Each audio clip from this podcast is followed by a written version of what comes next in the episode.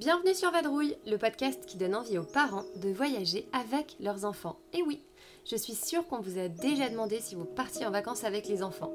Organisation, fatigue, budget, pas mal de raisons dissuadent les jeunes parents. Alors on entend souvent qu'on attendra les 3 ans. Pourtant, voyager avec des enfants, c'est une expérience unique et des moments de vie incroyables. Pour l'enfant, c'est une façon extraordinaire de se développer, de grandir et d'ouvrir son esprit. Alors sur Vadrouille, on dédramatise le voyage en famille avec de belles histoires de vacances, de chouettes récits de voyage et des retours d'expériences inspirants de familles nomades. Je vous embarque, c'est parti pour l'épisode.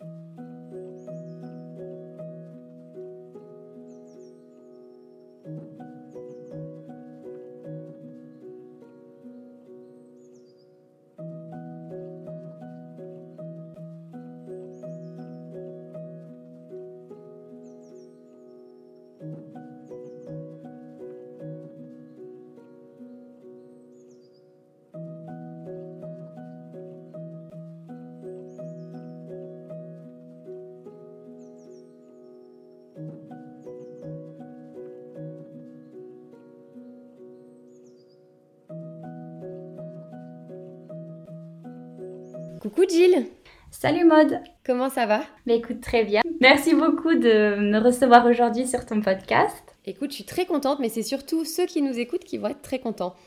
Est-ce que déjà tu peux nous dire rapidement qui tu es, où tu vis, ce que tu fais euh, dans ta vie et quels sont les membres de ta petite famille de voyageurs? Oui, alors je m'appelle Jill, j'ai 29 ans. Euh, je suis hollandaise, mais j'ai grandi dans le sud de la France, près de Béziers. Alors avant notre grand voyage, euh, mon mari Clément et moi étions propriétaires de notre magasin d'optique et en fait on l'a revendu pour vivre notre rêve, euh, faire ce grand voyage en famille. Et oui, on va en reparler. Et du coup, euh, les enfants? Oui, alors les enfants, donc j'ai trois enfants et au moment du voyage, on n'en avait que deux. Donc Martin qui a aujourd'hui 8 ans et qui en avait 5 au moment du départ et Rose qui a 6 ans et qui en avait 3 quand on est parti. Et depuis euh, qu'on est rentré, on a eu un petit bébé qui s'appelle Raphaël et qui a aujourd'hui 15 mois. Bon, on va commencer par le commencement. Du coup, on va commencer par vous, votre enfance euh, à vous deux avec euh, Clément. Plutôt voyageur ou pas trop voyageur, vos parents? Alors, mes parents, je dirais pas que c'était des grands voyageurs. Par contre, ils aimaient bien nous amener sur des petites destinations pas très loin en Europe. mes grands-parents m'ont pas mal inspiré parce qu'une fois à la retraite, ils ont énormément voyagé en Afrique, en Asie, dans les Caraïbes, au Mexique. Du coup, forcément, on a été bercé par leurs histoires de safari avec mes, mes sœurs et ils m'ont pas mal inspiré à voyager. Et puis je dirais que moi, ma plus grande euh, aventure pendant mon enfance, c'était quand euh, j'ai déménagé en France et que j'ai dû apprendre à parler euh, la langue française à l'école. J'avais 11 ans. Et je dirais que c'est ce qui m'a quand même beaucoup ouvert l'esprit euh, et qui m'a donné envie aussi bah, de, voir d'autres pays. Et du coup, après vous, en tant que couple, donc avant d'avoir des enfants, est-ce que déjà le voyage c'était vraiment ancré? Est-ce que vous aviez l'habitude euh, soit de faire des petites vacances, des courts séjours ou vraiment des plus longs voyages? Comment vous, comment vous aviez voyagé avant d'avoir des enfants? Alors, Clément, lui, en fait, il était, euh, il a grandi dans un petit village à la campagne. Ses parents sont pas du tout voyageurs, mais très très casaniers. Et donc, du coup, il a pris la première fois l'avion à 18 ans quand il est allé rejoindre un copain à Londres. Et il avait euh, un très fort envie de, voyage en lui. Au début, quand on était ensemble, euh, il devait partir un an en Australie et faire un working holiday que finalement il n'a pas fait parce que on va dire qu'il était trop amoureux et du coup euh, il n'est pas parti et je pense que c'est toujours resté un petit peu dans, dans, sa, dans son esprit et nous, quand on voyageait ensemble, c'était le, plus souvent, euh, on n'avait pas trop des moyens, on n'avait pas trop de moyens, on était jeunes, on partait souvent euh, en mode road trip, euh, en voiture, avec juste le minimum, une tente, matelas, et on, voilà, on n'avait pas trop de projets, pas trop d'itinéraires, et c'était toujours un peu, voilà, l'aventure, on va dire. Eh ouais, mais ça fait des souvenirs tellement fous. C'est ça. ça me rappelle un peu mon histoire parce que mes parents non plus sont pas très voyageurs, on partait pas loin. Et j'ai moi aussi pris l'avion pour la première fois avec Steph. Je devais avoir 18 ans. Donc comme quoi ça m'a bien piqué, mais, euh, mais depuis, ouais, voilà, j'en ai repris pas mal. Mais c'est vrai que comme quoi on n'est pas forcément voyageur euh, dès l'enfance et on peut être piqué par le voyage. Hein. C'est ça. Et je pense que mes enfants seront voyageurs euh, pendant l'enfance et j'espère qu'ils le seront aussi plus tard. Mais c'est vrai qu'on n'a pas besoin en fait du tout d'avoir euh, eu ça dans son enfance pour en avoir envie euh, plus tard. Ah oui, je pense aussi. Et du coup, donc il y a maintenant 8 ans, tu es tombée donc enceinte. Et euh, est-ce qu'à un moment, tu t'es dit que tu pourrais plus voyager, enfin que vous ne pourriez plus voyager, que ce serait compliqué? Ou alors est-ce que tout de suite vous aviez une vision du voyage en famille? Bah, Écoute, tu vois, comme je te disais, nous c'était vraiment un petit peu à l'arrache, si je peux dire. Et euh, je suivais déjà pas mal de blogs de familles voyageuses à l'époque. C'était plus des blogs, c'était pas vraiment des, comptes Instagram. Et ça me faisait rêver en fait de, que ce soit possible de vivre des expériences longues comme ça au bout du monde. Euh, avec ses enfants. Donc pour moi, c'était une évidence qu'on allait faire ça en fait, parce que Clem, il, a, il nous avait toujours il m'avait toujours parlé de son envie de partir longtemps et loin. Et moi, j'ai dit, bon, ben, dans ce cas-là, on le fera en famille, quoi. Mais du coup, avant le grand voyage, puisque du coup, euh, pour euh, rappeler ça, Martin, il avait 5 ans. Mm-hmm. Est-ce que vous aviez quand même fait d'autres voyages plus courts, loin, proches? Comment vous aviez voyagé déjà avec les enfants? Oui, alors on est parti euh, quelques fois en Europe, donc notamment aux Pays-Bas, en Espagne, enfin voilà, des, petits voyages courts. Et puis quand Rose est née, donc euh, ils ont deux ans d'écart, Martin et Rose, quand Rose est née, on est parti en Martinique, donc euh, c'était notre premier voyage loin avec nos enfants. C'était vraiment un super voyage parce que c'est une destination très simple. mais aussi très dépaysante en fait. On, voilà, on, est vraiment sous les tropiques, mais pourtant tout le monde parle français. Ta carte vitale, elle marche. c'est hyper simple. Donc, on avait adoré. C'était une super première expérience. Et à partir de là, ça nous a piqué. On est parti euh, presque tous les six mois jusqu'à ce qu'on parte en voyage euh, pour de bon. Donc, on est allé avec eux ensuite deux fois en Thaïlande, une fois le sud et une fois le nord. Euh, et puis, on a aussi, quand Rose avait un an, loué un camping-car dans l'Ouest américain. On a fait le tour des, des, grands parcs aux États-Unis. C'était génial donc avec notre camping-car. Et puis on a aussi visité l'Ouest canadien, et ça c'était en tente. Là, c'était un peu plus grand, c'était euh, un an avant le voyage. Donc Rose, elle avait deux ans, et bon, elle n'était pas si grande que ça. Et Martin avait quatre ans, et c'était en tente, et c'était vraiment cool aussi, même si c'était moins confort, mais bon, pour une courte période de trois semaines, c'était euh, largement faisable, et ils ont adoré ces voyages-là. À l'époque, euh, on voyait donc les ours, les élans, les orques, c'était dingue quoi pour eux. C'est spectaculaire pour les enfants. C'est ça. Alors oui, bon, c'était quand même des gros voyages parce que Thaïlande, Ouest américain, Ouest canadien, ça reste quand même des destinations lointaines avec euh, de l'avion, du décalage horaire, etc. C'est vrai que c'est souvent euh, ce qui rebute un peu les parents. Donc euh, donc c'est chouette ça. C'était quand même des belles destinations qui vous, qui vous ont quand même bien familiarisé avec l'idée de, de partir, même si c'était évidemment des vacances et pas forcément un lifestyle au quotidien. Mais, mais du coup, ça a dû quand même bien vous, vous préparer du moins à la fameuse aventure. Mais en fait, ça nous a vraiment confirmé en fait notre envie de vouloir explorer le monde avec eux. Et euh, on voulait vraiment profiter d'eux, on voulait les voir grandir, on voulait les ouvrir au monde. On voyait bien qu'ils étaient très heureux quand on était euh, en Thaïlande, quand on était sur les marchés, sur les plages, quand euh, on faisait du snorkeling. Enfin, eux, ils faisaient du, snorkeling, je veux dire vraiment de la plage, hein, pas en bateau. Mais voilà, on voyait bien qu'ils ils s'éclataient et on avait trop envie de vivre ça au quotidien avec eux. Donc c'est ce qui est venu confirmer en fait notre envie de, partir longtemps. Puisqu'on y vient du coup à ce fameux euh, grand voyage qui était donc de partir pour deux ans pour la traversée des Amériques, est-ce que tu peux euh, nous dire comment cette idée elle est venue et comment elle s'est concrétisée? C'est venu parce qu'on pour plusieurs raisons. La première c'est qu'on voyageait avec nos chiens, deux, deux Golden Retriever. Donc on voulait pas qui prennent l'avion, donc ou le, moins possible forcément, parce que pour arriver en Amérique, bah, il faut quand même prendre l'avion. Mais on voulait pas prendre l'avion entre chaque étape. Donc du coup, forcément, ce serait par la route. Et puis du coup, on s'est dit, on connaît absolument pas l'Amérique du Sud, c'est un continent inconnu pour nous, ce sera vraiment cool. En plus, il y avait qu'une seule langue, donc pour les enfants et pour nous, c'était chouette, on pouvait apprendre une langue. D'ailleurs, quand on est rentré, les enfants, ils parlaient très très bien espagnol. Et euh, c'était, euh, c'était l'occasion vraiment de faire un long voyage euh, par la route. Pour les chiens, c'était le plus facile. Ouais, j'imagine. Maintenant que j'ai épluché toutes tes vidéos, je peux te dire que je comprends. du coup, du coup, c'est vrai, on va le rappeler si, si les personnes qui nous écoutent n'ont pas forcément retenu. Mais c'est vrai qu'à l'origine de ce projet, vous avez quand même vendu votre magasin d'optique, qui était donc votre activité pro et vous avez vendu votre maison pour réaliser ce rêve de voyage, ce qui est quand même incroyable et extrêmement courageux. Du coup, je, voulais, je me demandais un petit peu qu'est-ce qui vous rassurait et qu'est-ce qui vous faisait un peu peur à l'origine en fait de ce projet-là, au moment où vous avez finalement tout quitté Alors en fait, si tu veux, c'était prémédité. Quand on a monté notre magasin, donc en fait on l'a créé, notre magasin c'était un magasin d'optique, On l'a créé, on était jeunes. Clément, il avait 23 ans, j'en avais 21. Et notre idée, c'était euh, bah, de mettre des sous de côté, en fait. Donc, on a, on a tout fait pour que ça marche ensemble. Ça a bien marché. C'était un petit magasin de village, c'était super sympa. Euh, et puis, en fait, si tu veux, au bout de 5 ans, on s'est dit, bon, ce serait cool de voir si on arrive à le vendre et on a réussi à le vendre. Donc en fait, si tu veux, c'est courageux, oui, mais en même temps, on ne se serait pas vu rester dans ce petit village-là avec notre magasin pendant euh, toute notre vie, en fait. On avait envie de changement. Et c'est ce qui nous a permis finalement de nous lancer et de concrétiser ce, projet. Et puis dans la foulée, on s'est dit, on vend aussi la maison parce que on voulait être mobile au retour et on voulait pas être attaché à un point euh, géographique, en fait. On voulait pouvoir bouger, être mobile. Et finalement, notre maison, c'était pareil. Elle était devenue un petit peu petite pour notre famille. Donc c'était pas si tu veux, pour nous, c'était que du matériel et ça nous permettait de, vivre notre, rêve. Et aujourd'hui, avec le recul, bah, on regrette pas du tout en fait euh, ce choix-là. Oui, en fait, c'est venu pile poil à un moment où vous aviez aussi envie de changement, même sans parler de voyage, quoi qu'il arrive, vous auriez changé euh, un peu de direction ou de, de, côté un petit peu dans votre, dans votre vie.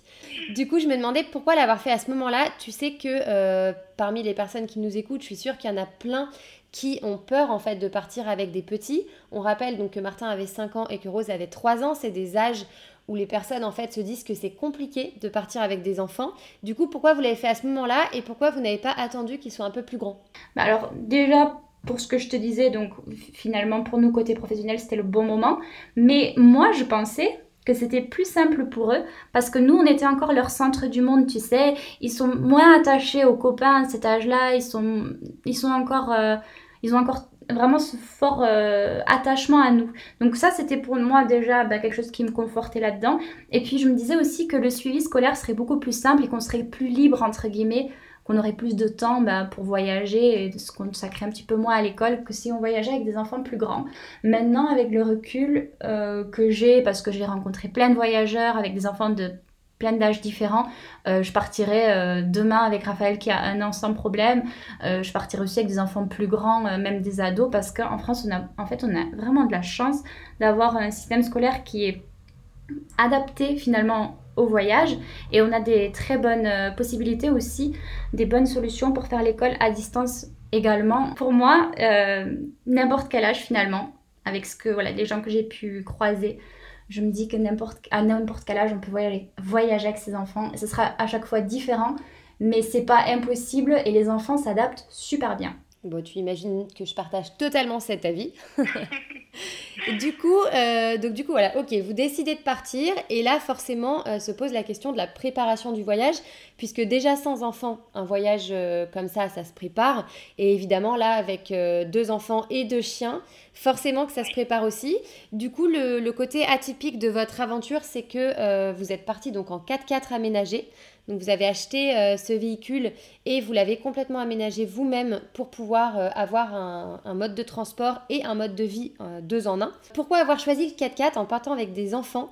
C'est vrai qu'on pourrait se dire que le camping-car c'est plus confortable. Et du coup, est-ce que vous avez trouvé l'idée? Parce que très honnêtement, je n'en vois pas beaucoup d'autres qui voyagent en 4x4 ou alors en couple. Alors en fait, on a choisi le 4x4 pas forcément pour la famille, mais vraiment pour la destination. Donc en effet, un camping-car, c'est 10 000 fois plus confortable. Je le sais parce que j'en ai un aujourd'hui. mais mais euh, nous, on voulait faire les pistes, on voulait faire l'altiplano, on voulait être à 5000 mètres d'altitude en Bolivie, pouvoir faire euh, tous les chemins qu'on avait envie. Et on voulait pas être limité. Après, euh, s'il y en a qui nous écoutent, qui veulent partir en Amérique du Sud avec leurs enfants, en camping-car, ça se fait. Il y a énormément de familles qui voyagent en camping-car en Amérique du Sud. Mais nous, on voulait vraiment pouvoir aller partout. Et d'ailleurs, il a très bien répondu à ce besoin-là. On a été très content de notre 4x4. On l'a préparé pour l'aventure. Donc, on était euh, autonome en eau, on était autonome en électricité. Enfin, on pouvait charger 4 à 5 jours d'eau. On était autonome en électricité. C'était, voilà, c'était, pour l'aventure, c'était parfait, mais c'était quand même rustique aussi. Et oui, c'est vrai que pour avoir regardé un grand nombre de vos vidéos, c'est vrai que j'étais quand même épatée par l'ergonomie et l'aménagement. Vous aviez vraiment pensé à tout pour optimiser chaque petit espace. Et euh, effectivement, c'était un, voyage à 4 à bord d'un 4x4. C'est quand même hallucinant rien que quand on le dit. Et c'est vrai que vous aviez été très prévoyant. Je me souviens du, dans une vidéo quand on parle euh, des barres de sable, du double réservoir, des suspensions qui étaient renforcées aussi. C'est vrai qu'on sent que votre objectif de voyage, c'était vraiment d'aller dans des endroits plus reculés, de voir vraiment d'aller au bout de chaque chose et de ne pas vous sentir bloqué par votre véhicule pour voir ce que vous vouliez voir. Ouais, c'est exactement ça. en fait, on s'est inspiré des 4x4 australiens et sud-africains où euh, ils voyagent beaucoup comme ça en fait parce qu'il fait beau donc forcément c'est bien adapté puis voilà c'est pareil il y a des pistes c'est l'aventure et du coup, on, on a épluché le web en fait pour essayer de trouver des solutions les plus ergonomiques, les plus, voilà, les plus aventureuses finalement possibles. Et Clem a tout préparé. Malheureusement, on n'a pas eu beaucoup de temps pour tout préparer parce qu'au moment où on a décidé de vendre notre magasin, de vendre notre maison, euh, ben en fait, ça tout s'est vendu très vite. Donc, on a eu six mois finalement entre le moment où on a pris la décision et le moment où on est vraiment parti. Et c'est très peu en fait. C'est déjà très peu si tu veux juste euh, planifier un itinéraire. Mais en plus, on préparait notre départ de notre magasin. Donc, beaucoup de travail, beaucoup de papier, tout ça.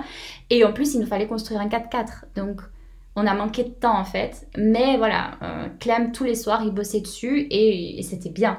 Franchement, le 4x4, il était bien pensé on s'est voilà, on a bien trouvé tout ça, mais après il y a eu des loupés un petit peu plus tard. Et donc du coup, puisque voilà, c'était exactement ma prochaine question, c'est vrai que via les réseaux sociaux et euh, via les, modes de communication actuels, souvent partir en voyage fait rêver. Faut dire ce qui est, ces familles euh, nomades, ça fait rêver beaucoup de personnes, mais euh, effectivement c'est la partie immergée de l'iceberg qu'on voit. Je suppose qu'il y a eu quand même pas mal de ratés au début du voyage, on en voit euh, dans les vidéos. Est-ce que du coup, il y a eu des difficultés de mise en route qui étaient liées spécifiquement au fait d'être avec des enfants ou alors est-ce que c'était des difficultés classiques de tout voyageur? Un peu des deux, je pense. Parce qu'en fait, si tu veux, bah, le 4x4, euh, on ne l'avait pas bien testé. On n'a pas eu le temps de bien le tester en France. On n'a pas eu des vacances en fait assez longues. On a juste quelques jours, nous. Donc vraiment, en fait, on était on est arrivé, on a découvert notre 4x4 en vrai en fait, tu vois. Donc déjà, il faut apprendre à vivre dedans, euh, nous en tant qu'adultes. Et puis après, il faut apprendre à vivre dedans avec ses enfants. Après, je t'avoue que nos enfants, ils nous ont toujours épatés par leur euh, capacité d'adaptation. Et ils nous ont, voilà, ils nous ont épatés en fait. pour eux, c'était cool, c'était les vacances, ils étaient hyper heureux et tout leur allait. Donc de ce côté-là, on a quand même eu de la chance d'avoir des enfants qui étaient contents, heureux. Euh, mais je t'avoue que oui, il y a eu des loupés, euh, il faut apprendre à s'organiser. Je me souviens un soir où je cherchais des médicaments, je ne les trouvais pas. Enfin, c'était, c'était un peu euh, un gros manque d'organisation au départ. Et ça nous a aussi joué des tours finalement après sur l'itinéraire parce que, comme je disais, on a, on a eu peu de temps pour préparer, donc on voulait être au salaire de Uyuni, c'est un grand désert de sel à un certain moment de l'année pour qu'il soit sec. Du coup, on a dû tracer certaines choses avant. Enfin voilà, on a manqué de, temps dans notre préparation et je pense que quelques mois de plus, ça n'aurait pas été du luxe en fait. Oui, après, je pense que malgré toute la préparation du monde, il y a toujours des imprévus. Mais comme tu dis, moi, je suis toujours convaincue que globalement, les, euh, les enfants sont toujours les plus flexibles dans l'histoire. Ouais, c'est clair. Nous, on se fait parfois, moi, j'angoisse pour mes enfants, je, je stresse pour eux. Mais eux, en fait, tout va bien, en fait. Enfin, tu vois, c'est juste moi qui angoisse pour rien. Mais, je pas normal. comme ça avant. Les mamans et les papas, angoissent toujours euh, pour certaines choses et les enfants soupçonnent absolument rien. c'est ça. Donc au final, il y a une chose que je, que je dis souvent, je dis souvent que si nous on est heureux, eux le sont aussi. Tu vois, j'ai vraiment remarqué ça en fait. Ils sont comme des éponges et, et si, ouais, s'ils voient qu'on est paniqué, ils vont l'être en fait. Mais s'ils voient qu'on est heureux, euh, ça passe. Hein. C'est une vraie vérité générale, ça, pour le coup. Donc, du coup, euh, vous voilà parti. Donc, rappelle-nous ce que c'était le, point de départ. Alors, on est arrivé à Buenos Aires, en Argentine. Le 4x4 est parti par bateau Ouais, il a pris le bateau euh, de Anvers, en Belgique. Il est arrivé avec beaucoup de retard, un mois de retard. Donc, nous, ça faisait déjà un mois qu'on était sur place. Et euh, ça fait partie, ça, des imprévus du voyage que tu peux absolument pas gérer. Tous les bateaux ont du retard, en fait. Euh, parfois, c'est trois jours, parfois, c'est un mois. Mais nous, on n'a pas eu de chance, c'était un mois. Donc, euh, déjà, le premier mois, on a loué une voiture, on a loué une maison et c'était, c'était, enfin, plusieurs maisons, on a bougé, c'était cool.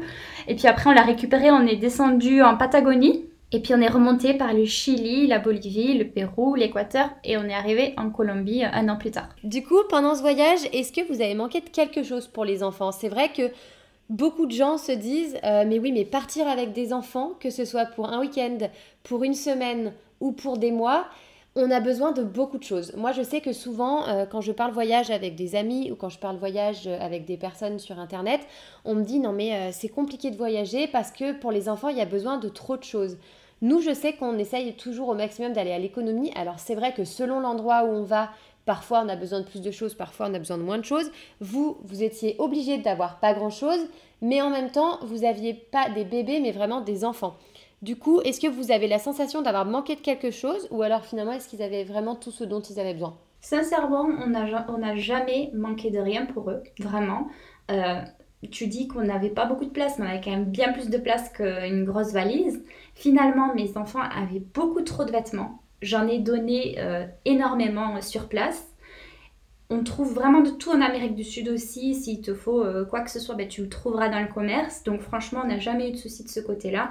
Et euh, même moi qui avais déjà un petit peu voyagé, franchement, je me suis mais trop chargée. quoi. Je suis partie avec tellement de choses. Finalement, c'était juste ridicule. quoi. Tu vois Parce que de toute façon, que tu partes un an ou que tu partes un mois, euh, quand tu voyages comme ça, tu as une capacité de, stockage de linge pour une semaine grand max. Oui, c'est ce que j'allais te dire, c'est ce que j'allais te dire, je suis d'accord. Euh, voilà, donc oui, on avait beaucoup trop de choses et non, euh, franchement, tu, tu trouves de tout là-bas. Du coup, on en a parlé juste avant de la capacité euh, d'adaptation pour les enfants.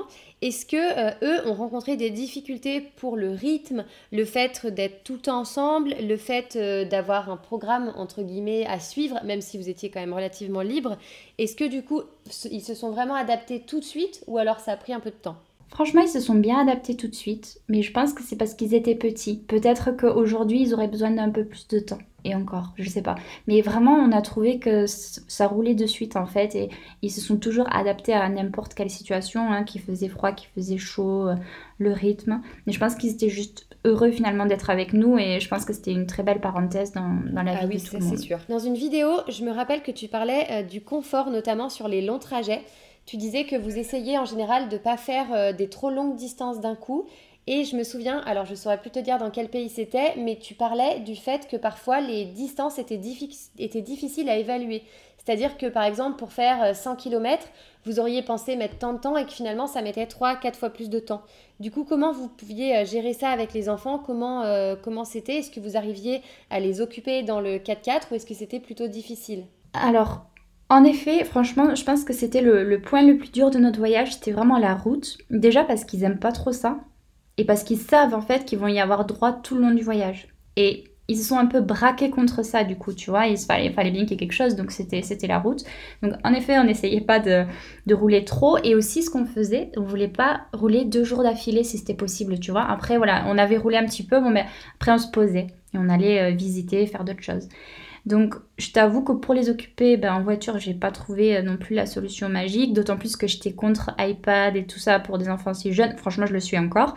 Euh, donc, tu vois, je, les occupais pas du tout avec des tablettes ou quoi. Donc, franchement, c'était long. Et c'est pas facile, euh, en effet, d'évaluer dans certains pays, comme par exemple en Colombie, où on faisait 100 km. Un jour, on a fait 100 km en une journée. Alors, c'est arrivé qu'une fois, mais c'était l'horreur. En fait, si tu veux, c'était dans tout le pays, tu as deux routes mais qui sont pas à côté. Et en fait, du coup, tu as tous les camions, tu as tous les livreurs, tu as, tout ce que tu peux t'imaginer qui passe par cette route. C'est une, une, route cabossée qui part dans tous les sens. Et euh, tu peux pas doubler.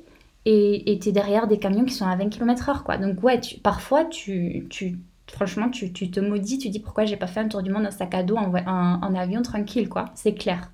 C'est la, la, la partie la plus difficile selon où tu voyages. Après, si tu vas faire ça en Amérique du Nord, tu n'auras aucun problème. Mais en Amérique du Sud, c'était parfois quand même compliqué.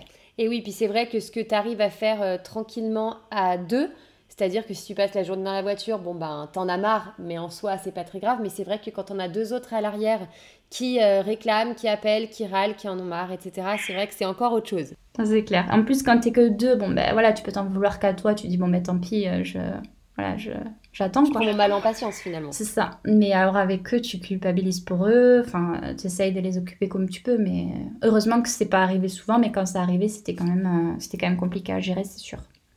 Après, on avait une application de, de voyageurs sur laquelle tu pouvais euh, bien calculer tes étapes. En fait, si tu veux, c'était comme une, une, grande carte interactive et tu pouvais, euh, tu avais plein d'informations des voyageurs qui étaient passés là avant. Donc s'il y avait un endroit qui craignait, c'était marqué. Ouais, c'était hyper cool.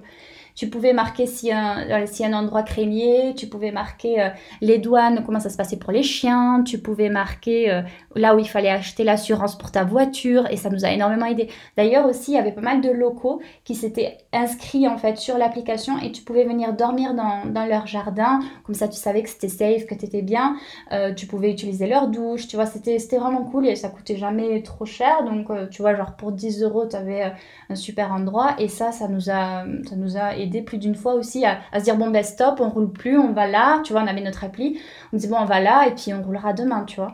Mais euh, cette application-là nous a bien aidé, ouais. En termes d'alimentation et d'hygiène, t'en parlais, vous aviez euh, donc un stock d'eau. Au niveau de, de l'alimentation, comment ça se passait du coup? Est-ce que vous aviez prévu un certain stock au départ ou alors est-ce que vous achetiez tout sur place? Est-ce que vous aviez euh, des produits secs et des produits frais? Comment vous avez fait? Parce que moi, je l'ai vu la cuisine. J'avoue que tu as fait des miracles pendant euh, toute cette période. ouais, c'est vrai. Alors, on avait juste en fait une, mini euh, gazinière, quoi, en fait, avec deux feux. Alors, comment ça se passe? Non, t'as pas le droit d'amener de, la nourriture sur le continent sud-américain quand tu arrives d'Europe. Donc, déjà, ça, c'est pas possible d'amener des choses pour les enfants. Donc du coup, bah t'amènes pas, t'achètes tout sur place. Mais franchement, euh, c'est quand même, il y a quand même des supermarchés dans certains pays, t'en as pas trop en Bolivie et au Pérou, mais dans tous les autres pays t'en as. Donc tu vois, on pouvait quand même s'acheter tout ce qu'il nous fallait. Et quand il n'y avait pas de supermarché, il y avait des marchés. Et là, c'était en fait les marchés qui prenaient le relais pour les supermarchés dans certains pays où il n'y avait pas de supermarché. Et tu trouvais quand même de tout. Euh, comme tu disais, j'ai pas mal cuisiné. Clem aussi parce qu'il aime bien ça. Donc les enfants, voilà, après tu leur fais des choses qu'ils ont quand même l'habitude de manger en France. C'était plus sur les gâteaux sucrés, tout ça, que c'était quand même un peu particulier parfois, qu'ils avaient plus de mal, mais finalement c'est pas très grave s'ils mangent moins de gâteaux. Et euh, après, on mangeait quand même pas mal dehors parce qu'il y, a une, y a une bonne culture où tu peux bien manger dehors. Il y a des, petits restos, tu vois, des, des, petits endroits sympas. Beaucoup de poissons, beaucoup de poulet, beaucoup de riz. Donc, tu vois, ça, c'est des plats faciles pour les enfants beaucoup de soupe aussi. Et plus tu montes, plus c'est exotique. Donc voilà, après, quand on arrivait en Colombie, on buvait des, jus de fruits extrêmement bons, avec des fruits tropicaux qu'on n'a jamais goûté ailleurs. Donc franchement, c'était quand, même, euh, quand même chouette. Et, j'ai pas mal cuisiné, c'est vrai, mais on a aussi beaucoup mangé dehors et c'était vraiment cool.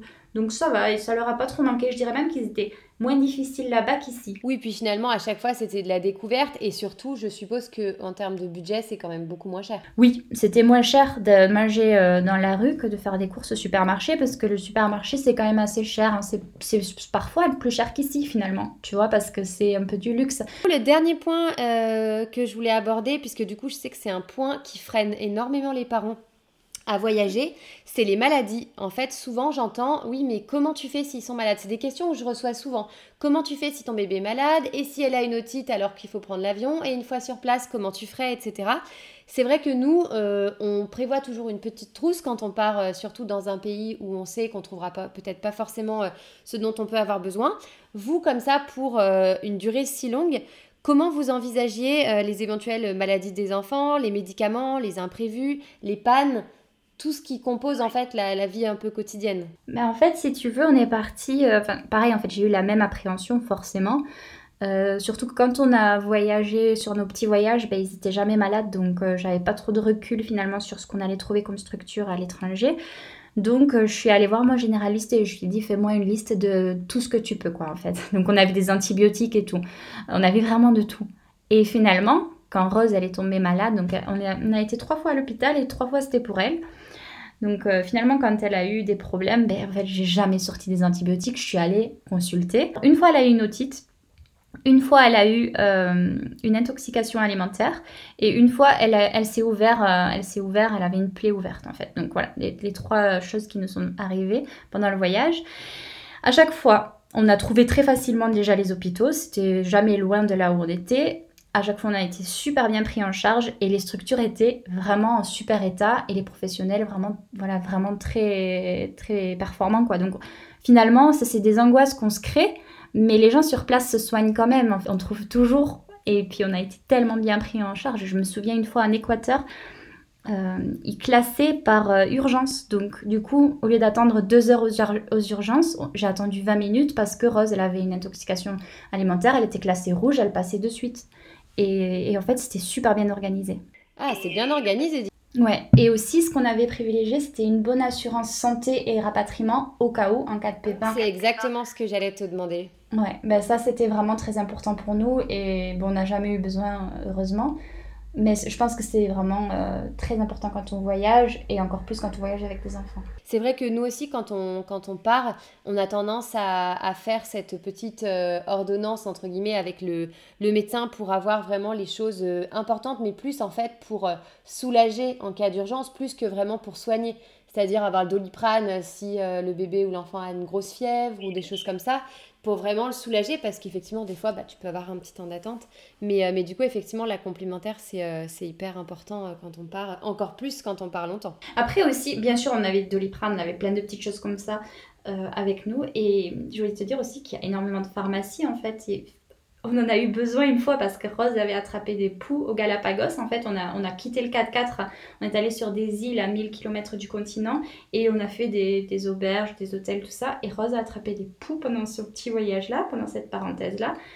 Et une horreur pour se, se débarrasser de poux euh, dans un 4x4, quoi. Mais en fait, on a trouvé les pharmacies, on a tout trouvé. Enfin, je veux dire, du doliprane, si tu en as vraiment besoin, tu le trouveras. Et c'est des choses qu'on stresse, on angoisse, on se dit, voilà, comment on va faire, mais les gens, ils se soignent sur place. Donc, franchement, ça, c'est sûr, c'est une crainte légitime, mais finalement, c'est pas si grave que ça quand il arrive quelque chose à nos enfants à, l'étranger. Après, c'était des petites choses qui nous sont arrivées. Quand tu parles des Galapagos, ça me rappelle la vidéo où en fait c'est une surprise quand tu y vas, une surprise que te fait Clément. Oui, la dernière chose, pendant le voyage, c'était plutôt une question au niveau des pannes. Je suppose qu'en partant avec un 4x4, vous aviez un peu anticipé ça, avec euh, un peu de matériel ou quoi que ce soit.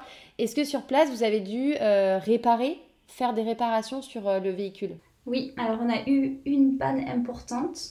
En fait, si tu veux, c'était en plus hyper délicat parce qu'on était dans la jungle. Donc on était dans la jungle, il y a eu des inondations la route a été arrachée. Donc c'était vraiment le gros truc, hein. J'en ai qu'une comme ça.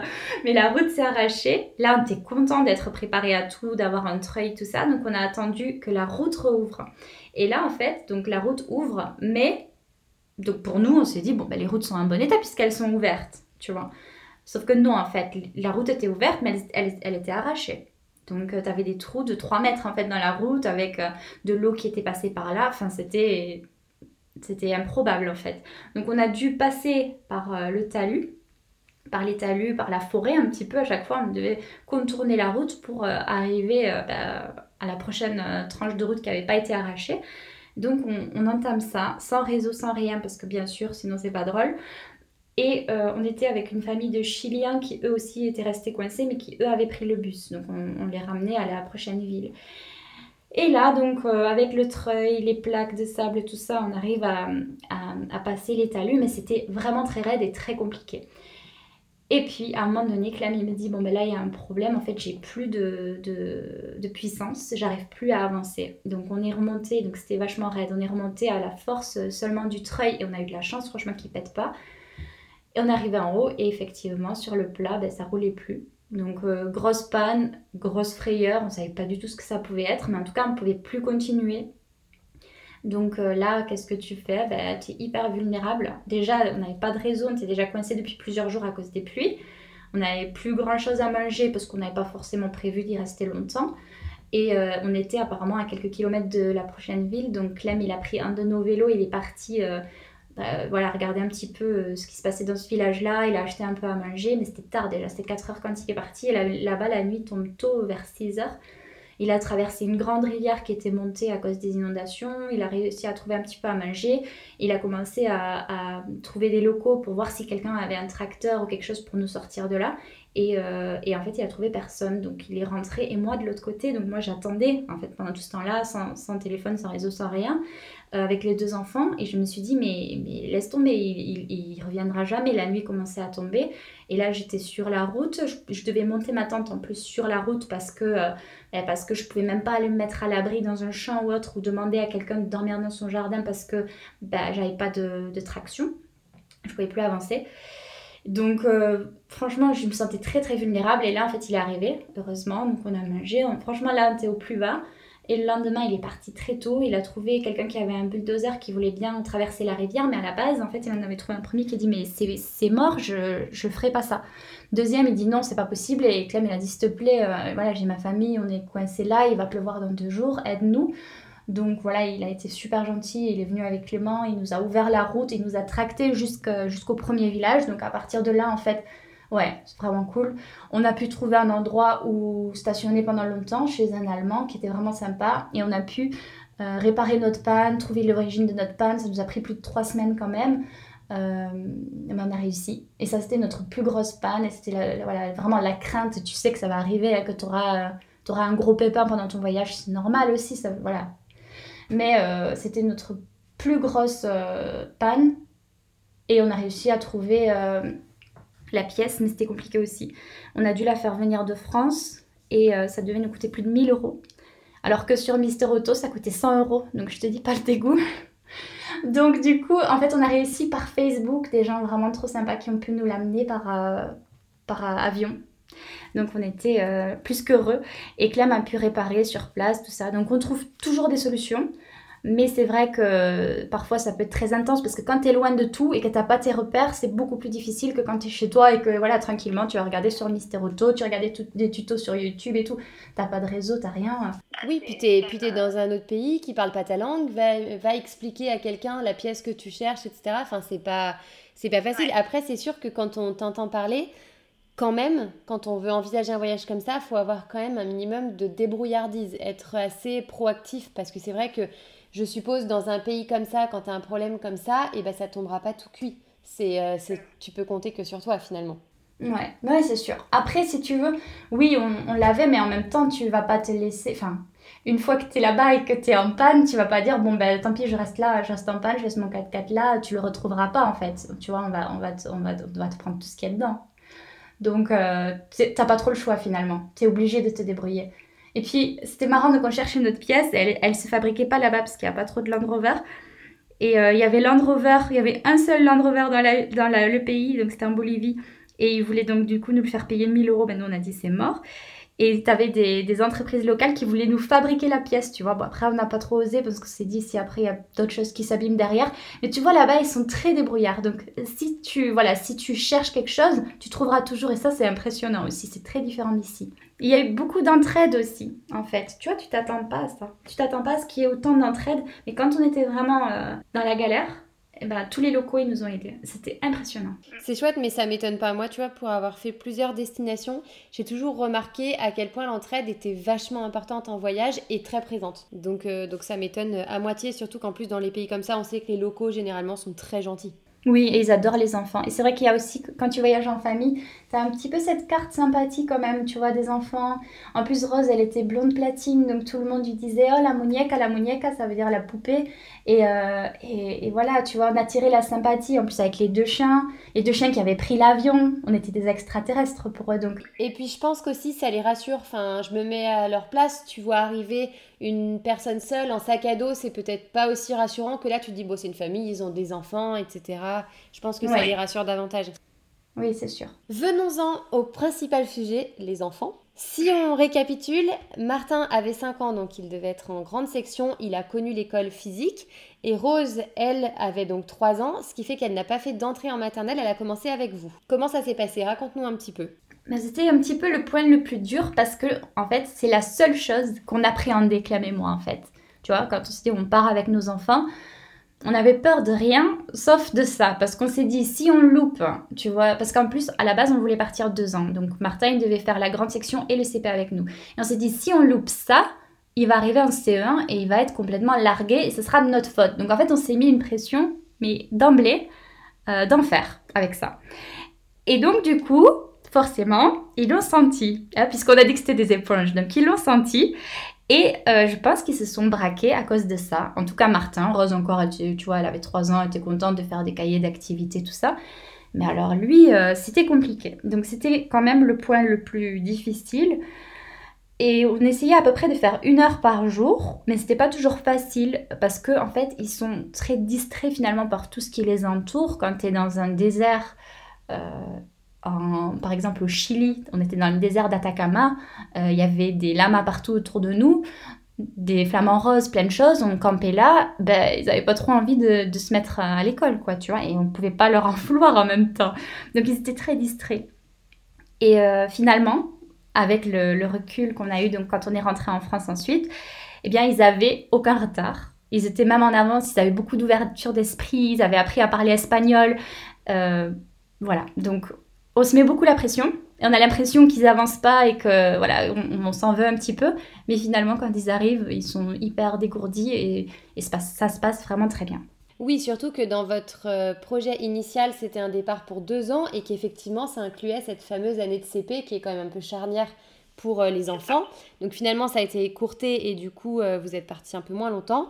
Mais effectivement, il n'empêche qu'en une année, les enfants évoluent vachement. Mais ça ne me surprend pas ce que tu me dis parce que du coup, si vous étiez attentionné entre guillemets et si vous étiez dans l'objectif euh, de l'apprentissage avec tout ce qu'il y avait autour en plus forcément qui revenait encore plus riche qu'avec une année classique. Bien sûr, ils ont découvert tellement de choses qu'ils auraient jamais pu découvrir à l'école. Et encore aujourd'hui, donc ça fait euh, deux ans qu'on est rentré, encore aujourd'hui, tu, tu sens qu'ils sont quand même différents que les enfants qui, qui n'ont jamais quitté leur village ou autre. Quoi. Ils s'adaptent hyper facilement, ils sont très ouverts d'esprit. Et franchement, moi, je trouve qu'ils sont très autonomes et dégourdis. Donc, voilà, un voyage, ça façonne quand même les enfants, même quand ils sont petits, quoi. Et du coup, tu disais que c'était un petit peu euh, dur et que c'était un peu, finalement, la partie la plus compliquée. Au niveau de la vie de parents, des tensions, de la gestion des émotions, comment ça se passait? Est-ce que euh, vous arriviez à prendre sur vous? Est-ce que, euh, que plutôt vous aviez besoin de relâcher par moment et de vous retrouver seul dans un endroit pour, pour évacuer un peu? Comment vous faisiez finalement? Alors franchement, on, a, on avait l'habitude déjà de travailler ensemble. Donc on était quand même bien soudés, ça se passait bien, il n'y avait pas trop de tension. Parfois, franchement, moi, ce qui m'a le plus manqué, c'était le confort. Et ben parfois, je disais, Clem, demain, je dors dans le meilleur hôtel que je peux trouver. Et ça m'a fait du bien finalement. Je pense que c'était ça mon temps pour moi, voilà, de trouver un hôtel où je pouvais prendre un bain, où je pouvais relâcher la pression, tout ça. Et je dirais que non, ça va. On arrivait quand même assez bien à dédramatiser tout ce qui pouvait nous arriver. Et on, se sentait privilégié de faire ce voyage-là, on était heureux de le faire et ça, ça a beaucoup ressoudé notre couple finalement aussi parce que tu vis des choses que tu n'es pas censé vivre en fait euh, en couple. C'est dur de, le dire maintenant que vous l'avez fait, mais euh, avec le recul que vous avez du coup sur ce voyage, est-ce que euh, vous l'auriez fait plutôt en couple ou plutôt en famille si c'était à choisir, si c'était à refaire? Bah, Je pense que les deux sont excellents à vivre, mais pour rien au monde je l'aurais fait sans mes enfants en fait parce que c'est quelque chose qui c'est un voyage qui a ressoudé vraiment notre famille on a vécu une année hors du temps et je trouve qu'on a beaucoup de chance d'avoir pu vivre ça donc sincèrement, euh, je pense que c'est mieux en famille, mais c'est déjà très cool si on peut le faire en couple. Comme tu le disais, euh, du coup c'est un, voyage qui effectivement a soudé votre famille, vous a beaucoup rapproché, je suppose, même si vous l'étiez certainement déjà. Comment ça s'est passé par contre avec euh, le reste de la famille? Est-ce que vous aviez des relations permanentes, récurrentes, ou est-ce que c'était plutôt juste de temps en temps, puisque tu le disais, tu captais pas forcément partout? Est-ce que ils ont compris votre voyage, vos amis aussi? Comment ça s'est passé au moment de partir? Alors, je pense qu'ils s'attendaient à ce qu'on fasse un voyage long puisqu'on en a beaucoup parlé en fait. Donc c'est pas quelque chose qui est tombé du ciel. Peut-être qu'ils se sont dit oui, vous dites ça mais vous le ferez jamais. En tout cas, quand on l'a annoncé, personne n'a été trop surpris. Après j'avoue que c'était un voyage quand même assez original, mais ça n'a pas trop surpris euh, la famille, les amis. Ils ont beaucoup suivi nos aventures par euh, Facebook, par YouTube.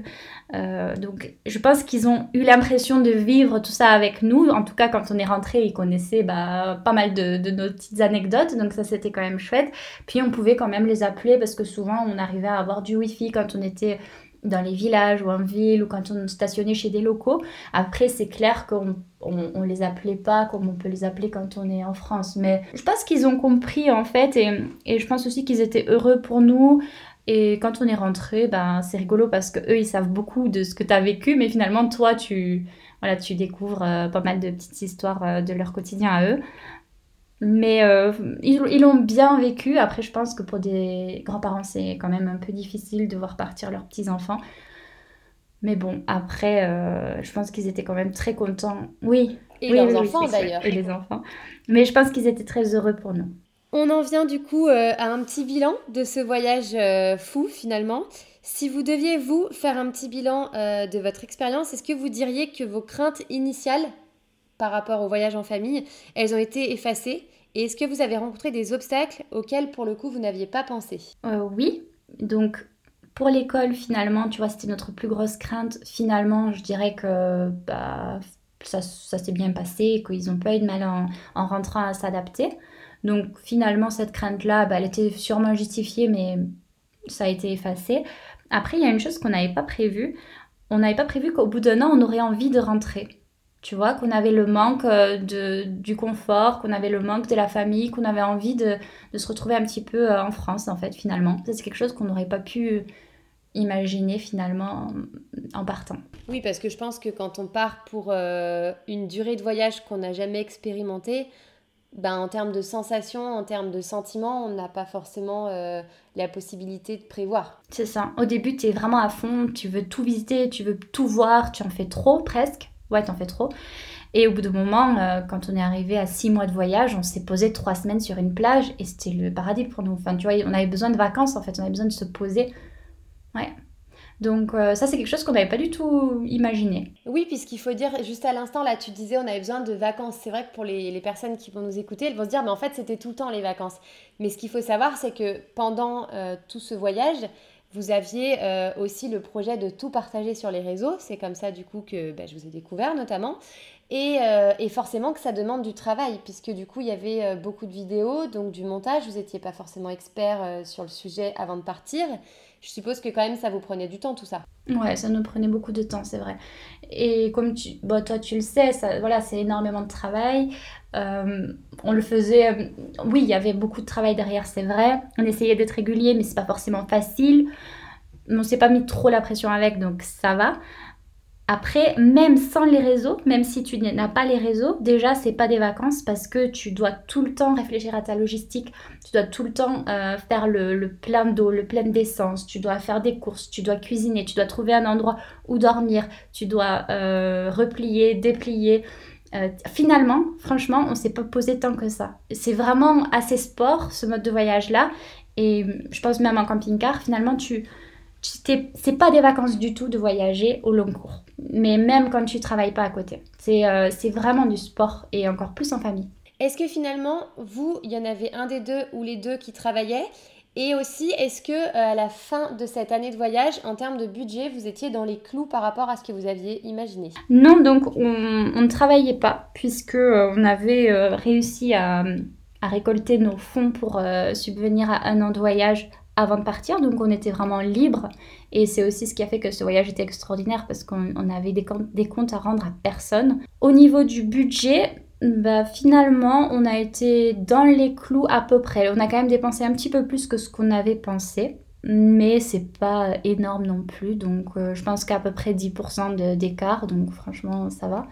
Et après, bon, on a, on, a aussi euh, eu envie de profiter en fait, tu vois. On a eu envie d'aller faire les Galapagos, on a eu envie de, euh, de faire de, certaines activités, tu vois. On n'avait pas envie de se priver parce qu'on savait très bien qu'on n'allait pas revivre un voyage comme ça tous les jours. Donc, tu as envie d'en profiter. Donc tant pis si tu dépenses un peu plus que prévu. Si je te dis une phrase euh, qu'on entend souvent, je vais te la dire, c'est de toute façon, ils ne se souviendront pas, ça sert à rien, mieux vaut attendre. Vu que toi, tu es partie avec deux enfants de 5 et 3 ans, tu aurais envie de répondre quoi à ça? Ben, J'aurais envie de dire que de toute façon, il n'y a, a, pas de moment parfait et que si aujourd'hui vous pouvez le faire, ben, il faut le faire aujourd'hui. Parce qu'on ne sait pas de quoi demain est fait, on l'apprend aujourd'hui avec l'actualité, avec le Covid. Euh, de serait-ce que si on devait partir cette année, par exemple, si on avait prévu ce voyage-là cette année, ben, on ne serait pas parti à cause de quelque chose qu'on n'aurait pas du tout pu prévoir ou maîtriser. Euh, donc je pense que voilà, si, tu peux le faire, fais-le. Et puis, euh, même si on va dire que les enfants ne se souviennent pas, moi je peux vous dire que deux ans après, mes enfants se, souviennent tous les deux encore de beaucoup de choses. Après, on a aussi énormément filmé, donc ils, peuvent revoir beaucoup d'images et revivre ça. Mais je dirais aussi qu'ils ont grandi d'une certaine façon qui les a façonnés dans leur personnalité et ils ont vraiment une grande ouverture d'esprit. Donc je pense que à n'importe quel âge, ça façonne un enfant et ça lui fait beaucoup de bien et ça fait du bien aussi à la famille. Donc voilà, si vous pouvez le faire, faites-le et après il faut pas écouter tout le monde parce que sinon on fait jamais rien. tu sais, c'est drôle ce que tu dis quand tu parles de, filmer parce que moi aussi évidemment je filme pas mal quand on part en voyage et euh, en fait je trouve que ça aide l'enfant à faire perdurer le souvenir et à se rappeler de choses qu'il aurait peut-être oubliées si elles n'avaient pas été filmées. Oui, mais moi mes enfants adorent regarder leurs vidéos de voyage et quand ils les regardent, Martin me dit mais pourquoi on habite dans une maison? C'est trop ennuyant. Et donc, tu en parlais tout à l'heure, nous, on a euh, plutôt la même vision pour euh, l'éducation sans écran. Et euh, c'est vrai que les seules choses que Louise peut voir, c'est notamment nos, vidéos de voyage. Et c'est drôle parce que souvent, elle nous demande et elle nous dit Ah, est-ce qu'on peut regarder la Corse? Est-ce qu'on peut regarder la Martinique? Est-ce qu'on peut regarder le Danemark Et du coup, c'est marrant parce que, évidemment, elle ne connaît pas encore sa géographie, elle ne sait pas où est le Danemark, elle ne sait pas où est la Martinique. Mais par contre, elle se souvient de où on est allé. Ouais, non, mais franchement, les vidéos, c'est génial. Moi, je, je, vois Rose qui était toute petite au moment du départ, elle avait 3 ans. Donc, parfois, on re-regarde des vidéos d'elle en Argentine. Elle se souvient, je pense, pas forcément euh, très bien. Elle se souvient beaucoup mieux de la fin. Mais grâce à ça, elle revit ces moments-là, oui. Bon, on pourrait en parler des heures de ce voyage parce que franchement, il y aurait plein d'autres aspects à aborder. Et là, on s'est euh, focalisé sur l'aspect euh, famille. Mais du coup, il va falloir clôturer. Et pour clôturer euh, cet épisode, j'avais envie d'instaurer une tradition qui continuera pour les épisodes suivants. C'est le fait de finir sur une citation, sur une phrase inspirante ou sur un petit mot pour donner envie aux parents de voyager avec leurs enfants. Oui, alors je t'ai préparé ma petite phrase du coup que j'avais affichée sur mon Instagram parce qu'elle me parle beaucoup. C'est voyageons, l'argent reviendra, le temps non tellement, tellement fan de cette phrase. Je peux te dire que depuis que je l'ai vue sur ta bio Instagram, je pense que je l'ai répétée des dizaines de fois. Et j'étais presque sûre que c'est ce que tu allais me dire, mais en fait, tu as tellement raison et on s'en rend tellement plus compte quand on a des enfants à quel point le temps passe vite et à quel point on a besoin de profiter. Et comme tu le dis, le contexte actuel nous le rappelle encore plus. Il faut profiter. Oui, c'est ça. En fait, rien n'est acquis finalement et tout passe très vite. Et je pense qu'une fois qu'on a pris conscience de ça, bah, tu peux plus euh, dire euh, je ferai ça dans 5 ans. quoi. C'est aujourd'hui où. Après, tu peux, tu peux pas être sûr finalement que, que, tes parents seront en bonne santé, que tu pourras partir, que tu auras euh, les moyens financiers plus tard. Donc je pense que ouais, quand tu as envie, il faut se lancer en fait. Il faut prévoir une date et de là le rêve devient projet et ensuite il faut se lancer. Et eh ben écoute, j'espère que tout ce que tu nous auras raconté, Jill, ça aura donné envie à d'autres personnes de passer le pas, de partir soit pour un week-end, soit pour une semaine, soit pour plusieurs mois. Parce que moi, je trouve que voyager, c'est avant tout partir, s'évader et pas uniquement partir à l'autre bout du monde. J'espère aussi que ça aura peut-être conforté certaines familles dans l'idée de se lancer, parce que c'est vrai que souvent on attend euh, des témoignages pour se lancer. En tout cas, moi, je te remercie énormément d'avoir euh, pris de ton temps pour euh, nous raconter tout ça et nous faire part de cette expérience fabuleuse.